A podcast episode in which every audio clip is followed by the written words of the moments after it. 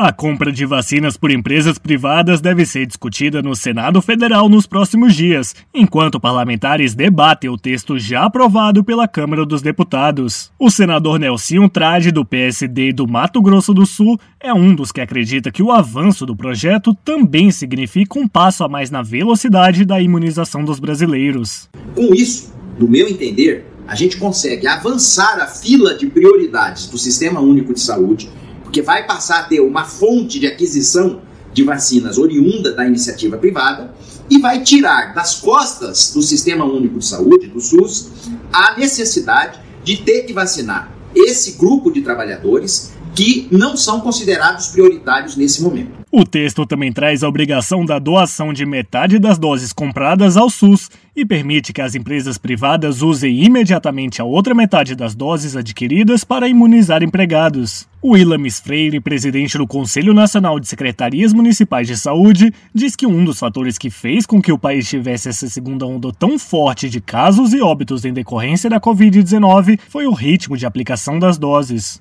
Acredito que nós tivéssemos afado conforme nós pleiteamos desde junho do ano passado, é, no ritmo de vacinação que a gente tinha proposto, acredito que nesse momento nós não estávamos em colapso como nós estamos. O PL que foi levado ao Senado também define que as fabricantes que venderem vacinas para empresas só podem realizar essa entrega após enviarem toda a remessa já contratada pelo Ministério da Saúde. Reportagem Alan Rios.